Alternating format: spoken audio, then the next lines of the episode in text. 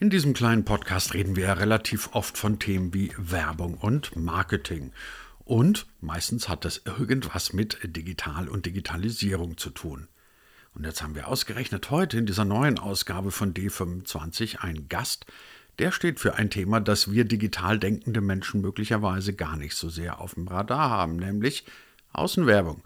Genau, richtig gehört. Außenwerbung, das ist dieses Zeug, das draußen prangt. Plakate, Billboards etc. und die ihre Botschaften nach außen hin verbreiten. Bevor ihr euch jetzt sorgt, dass dieser Podcast sich plötzlich wieder ganz vielen Old-Fashioned-Themen widmet, nein, das ist natürlich nicht so, denn, wie könnte es anders sein, auch das Thema Außenwerbung hat inzwischen eine ganze Reihe digitaler Aspekte. Welche das sind, das verrät uns heute Jonas Kofal von Waldico.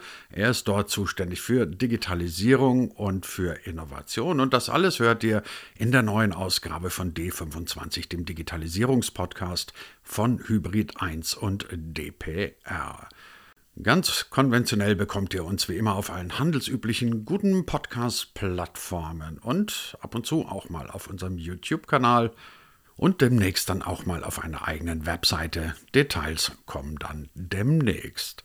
Mein Name ist Christian Jakuberts und ich wünsche euch erkenntnisreiche 20 Minuten mit Jonas Kofal. Jonas Kofal, ich habe im Vorfeld, bevor wir uns zu diesem Podcast getroffen haben, mal so ein bisschen über das Thema Außenwerbung nachgedacht und vor allem darüber, was ich darüber weiß und was ich mir darunter vorstelle. Und um ehrlich zu sein, ich stelle mir das immer noch so vor, dass man irgendwie Plakate klebt oder in der ganz neuen Variante so diese, diese beleuchteten, äh, transparente Folien oder was auch immer das sei. Aber in erster Linie ist für mich der Begriff Außenwerbung so konnotiert, dass ich mir denke, man klebt Plakate in Anführungszeichen. Durch Sie habe ich jetzt erfahren und ich hoffe, alle, alle anderen werden es jetzt dann auch gleich erfahren, das stimmt gar nicht so, oder? Ja, es stimmt teilweise. Man klebt nach wie vor auch Plakate. Also die klassische Litfaßsäule gibt es auch immer noch ähm, in vielen Teilen der Republik. Ähm, aber zunehmend wird halt auch an äh, exponierten Standorten oder auch Touchpoints, sowas wie Flughäfen oder Bahnhöfen oder auch in den Innenstädten der größeren Städte zunehmend digitalisiert. Sagen Sie, bevor wir dann wirklich über Digitales und Innovation sprechen, sind das einfach nur die letzten Reste von, von ähm, analoger Außenwerbung oder würden Sie sagen, das funktioniert heute immer noch ganz gut? Das funktioniert absolut noch gut. Also die Frage ist halt, was man mit der Kampagne letztendlich erreichen möchte und wen man erreichen möchte. Also ich glaube, wenn man halt gerade in, den, in die regionalen Bereiche reinschaut, dann ist auf jeden Fall der Beweggrund, da eine klassische Plakatkampagne stattfinden zu lassen, nach wie vor gegeben. Ähm, aber wenn man jetzt sozusagen auch über Echtzeitkommunikation spricht, dann äh, spielt natürlich das Thema Digitalisierung eine große Rolle. Jetzt haben wir hier in diesem, in diesem kleinen Podcast, den es inzwischen auch seit fast 150 Folgen schon gibt, äh, immer wieder mal gesprochen über alle möglichen Formen von Werbung, über Programmatic Advertising bis hin zu äh, irgendwie Connected TV-Formen etc. Sagen Sie, welchen Grund soll es denn, mal so ganz naiv gefragt, überhaupt noch geben, dass ich sowas wie Außenwerbung, ganz egal ob jetzt digital oder analog, warum soll ich denn das noch machen? Äh, um relativ schnell eine große Reichweite aufzubauen und das halt auch äh, zielgruppenunspezifisch zum Teil.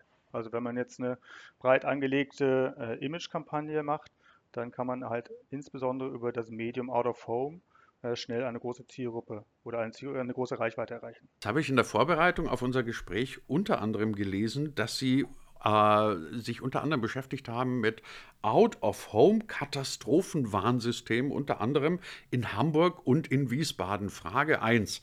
Was ist ein Out-of-Home-Katastrophenwarnsystem? Und zweitens, was hat das denn jetzt bitte noch mit Werbung und Kommunikation zu tun?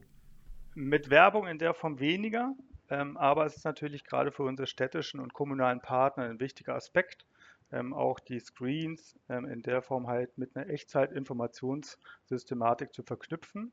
Ähm, und dahingehend arbeiten wir mit einem System zusammen, äh, mit MOVAS oder CAT-Warn. Das sind äh, so, sogenannte Katastrophenwarnsysteme, äh, die letztendlich dann halt auch im Katastrophenfall eine Kommunikation von zentraler Stelle auf unseren digitalen Anlagen ermöglichen.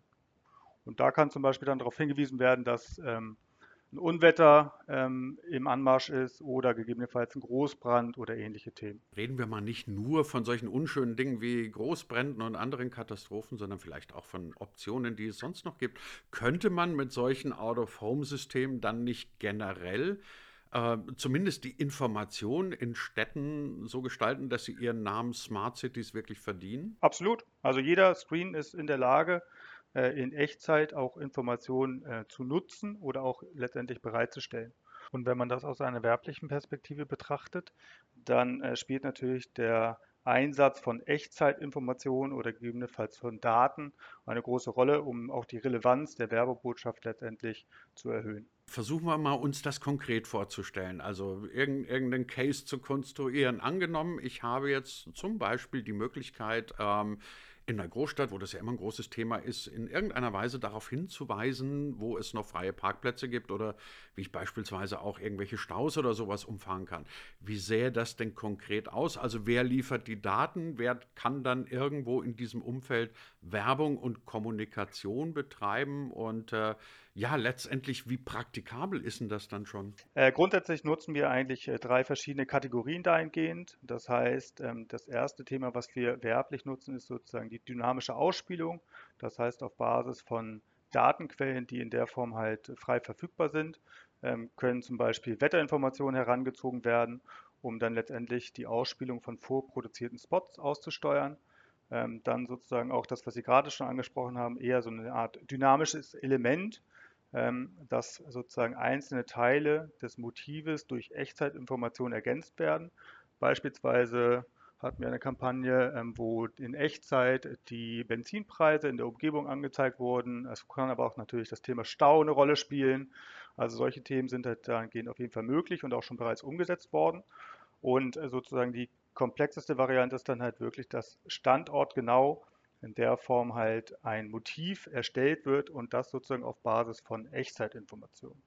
Und dahingehend ist ähm, immer ganz gut als Beispiel zu nennen eine Kampagne, die wir mit der Lufthansa umgesetzt haben, wo letztendlich der, ähm, die Zeit sozusagen zum Reiseziel ähm, abgebildet wurde. Das heißt, wenn ich jetzt in äh, den in der Umgebung befindlichen Car2Go oder DriveNow nehme von da aus sozusagen zum Flughafen fahre und dann den Zubringerflug nach Frankfurt und von da aus nach Singapur den Langstreckenflug nehme, dann könnte ich sozusagen Singapur innerhalb von 12 Stunden, 17 Minuten und 23 Sekunden erreichen. Ist das dann quasi ein Mix aus Programmatic Advertising und Content Marketing? Oder würden Sie sagen, das ist eine ganz spezielle eigene Form, äh, die mit nichts vergleichbar ist? Ja, es ist eigentlich in der Form noch gar nicht unbedingt das Thema Programmatic Out of Home oder Programmatic Advertising, sondern in erster Linie eigentlich die dynamische Nutzung von Daten auf der Content-Seite.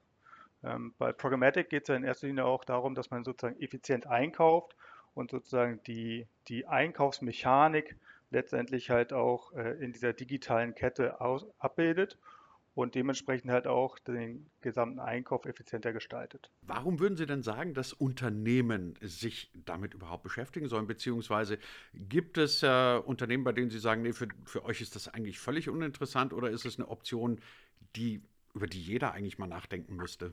Also grundsätzlich sollte natürlich jeder, der sozusagen eine digitale Kommunikation stattfinden lässt, auch darüber nachdenken, äh, gerade das Thema Programmatic ähm, zu berücksichtigen. Ähm, es bringt auch nicht immer Vorteile mit sich, aber kann gewissermaßen halt auch äh, eine entsprechende Effizienzsteigerung bewirken. Ähm, und klar ist das Thema Out of Home dahingehend noch ein bisschen ein, ein neueres Thema in dem Segment ähm, und es gibt eine wichtige ähm, Rahmenbedingung, die letztendlich halt auch dahingehend zu berücksichtigen ist, ist äh, in der Form, dass man halt im Out-of-Home-Bereich immer One-to-Many kommuniziert und nicht sozusagen wie im klassischen Online- oder Mobile-Segment One-to-One. Jetzt kann man ja leider in Zeiten wie diesen nicht einen oder man kann schlecht einen Podcast machen, in dem man das böse C-Wort außen vor lässt. Und äh, man muss wohl über Corona sprechen, speziell dann, wenn Sie Out-of-Home-Werbung machen und die Leute gar nicht mehr Out-of-Home sind oder nicht mehr so viel Out-of-Home sind. Ist es einfach nur eine Delle, mit der man jetzt rechnen muss? Bleibt es weiterhin relevant? Oder kann es unter Umständen sein, dass man sagt, in Zeitalter und in Zeiten, in denen Menschen immer weniger rausgehen, verliert das Thema vielleicht dann doch ein bisschen an Bedeutung? Ja, ich glaube, dass grundsätzlich die Megatrends der äh, zunehmenden Mobilität und auch der Urbanisierung ungebrochen sind. Also ich glaube, gerade durch das Thema Corona, klar, gab es im ersten Halbjahr da eine, eine, eine, Delle in der Form, als wirklich der massive Lockdown in Deutschland äh, stattfand. Ähm, aber das, zeigen auch die Zahlen, ähm, dass sich sozusagen das relativ schnell auch wieder erholt hat und dass wir zum Teil halt auch jetzt über die Sommermonate hinweg ähm, über den Vorjahreswerten lagen. Und jetzt natürlich die Frage, inwiefern sich das halt im, im weiteren Verlauf des Jahres entwickeln wird. Ich gehe aber ehrlich gesagt nicht davon aus, dass halt wieder ein wirklich vollumfänglicher Lockdown uns droht. Insofern wird es, glaube ich, halt auch gar nicht so großen Einfluss auf die entsprechenden Frequenzen haben. Na dann, wenn wir schon so schön beim Thema sind, dann lassen Sie uns doch mal so zum Abschluss einen kleinen Blick in die Zukunft machen, was sich insofern gut trifft, weil Sie ja auch zuständig für Innovation im Unternehmen sind. Was denken Sie denn, welche Formen von Out of Home werden wir in den nächsten Jahren erleben? Was könnten denn Trends sein, die tatsächlich massenmarktfähig werden? Da ist aber immer die Frage, wohin man schaut. Ähm, wenn man nach Asien schaut, dann sieht man ähm, sehr, sehr große LED-Flächen, auch in den jeweiligen Städten, aber ich glaube, dass das halt auch in der Form nicht unbedingt hundertprozentig übertragbar ist auf Europa. Ähm, in den USA oder auch im angelsächsischen Bereich ist das Thema halt Vernetzung letztendlich auch ein großes Thema. Das heißt auch letztendlich dann Programmatic oder Digital Out of Home nur als zusätzlichen digitalen Kanal dahingehend zu sehen und ihn letztendlich halt auch dahingehend zu nutzen. Also ich glaube, diese Vernetzung im Rahmen der Customer Journey ist auf jeden Fall ein großes Thema und das wird sicherlich auch ähm, in den kommenden Jahren ein wichtiges Thema bleiben. Also wir lernen Plakate kleben im guten alten Sinne. Das kann schon noch viel Sinn machen, aber Out-of-Home-Werbung oder beziehungsweise Out-of-Home-Kommunikation, das ist im digitalen Zeitalter natürlich viel, viel mehr als das, was wir möglicherweise von Klebemedien noch gewohnt sind. Darüber haben wir gesprochen heute mit Jonas Kofal. Ganz herzlichen Dank dafür.